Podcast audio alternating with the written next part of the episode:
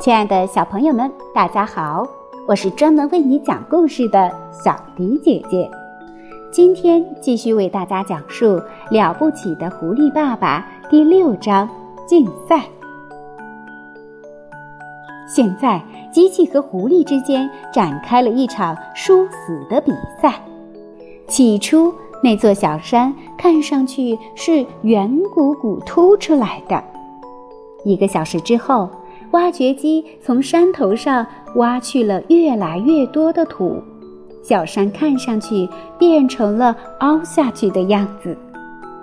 每当狐狸们取得一点进展，轰轰隆隆的响声渐渐减弱时，狐狸先生就会说：“我们就要成功了，我敢肯定。”但是随后不久，那机器就又会来到他们的跟前。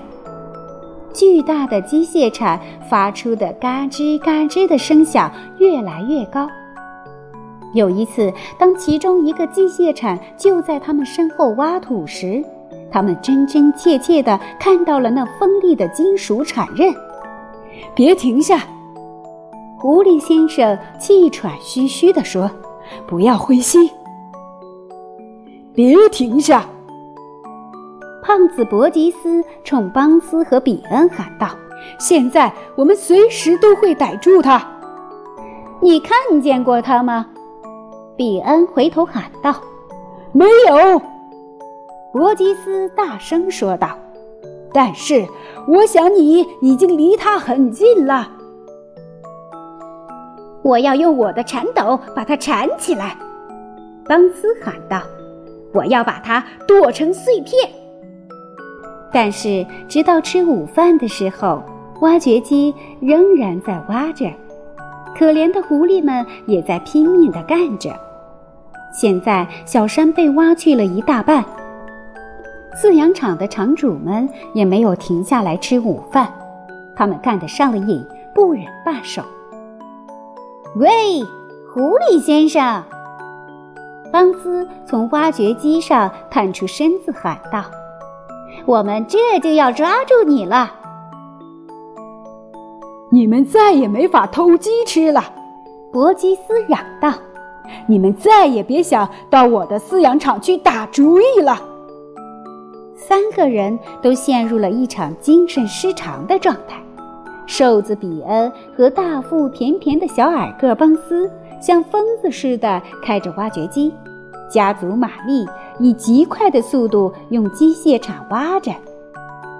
胖子伯吉斯像个苦行僧一样跳来跳去，嘴里不停地喊着：“加油，加油！”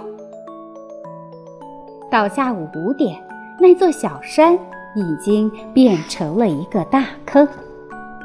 挖掘机挖出的那个坑像一个火山口，这可是一大奇观。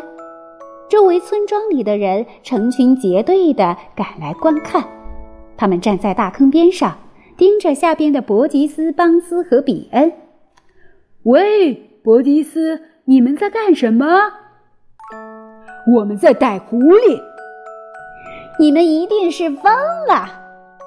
人们嘲讽着，大笑着，但是这反倒使三个饲养场场主比以前更加狂怒。更加倔强，更加坚定，不抓住狐狸，他们绝不罢休。小朋友们，狐狸爸爸一家离危险越来越近。接下来，伯吉斯、邦斯和比恩又会怎样做呢？挖掘机会不会挖到狐狸先生他们一家呢？请继续收听小迪姐姐为大家讲述的《了不起的狐狸爸爸之我们绝不让他们跑掉》。我们下期节目再见啦！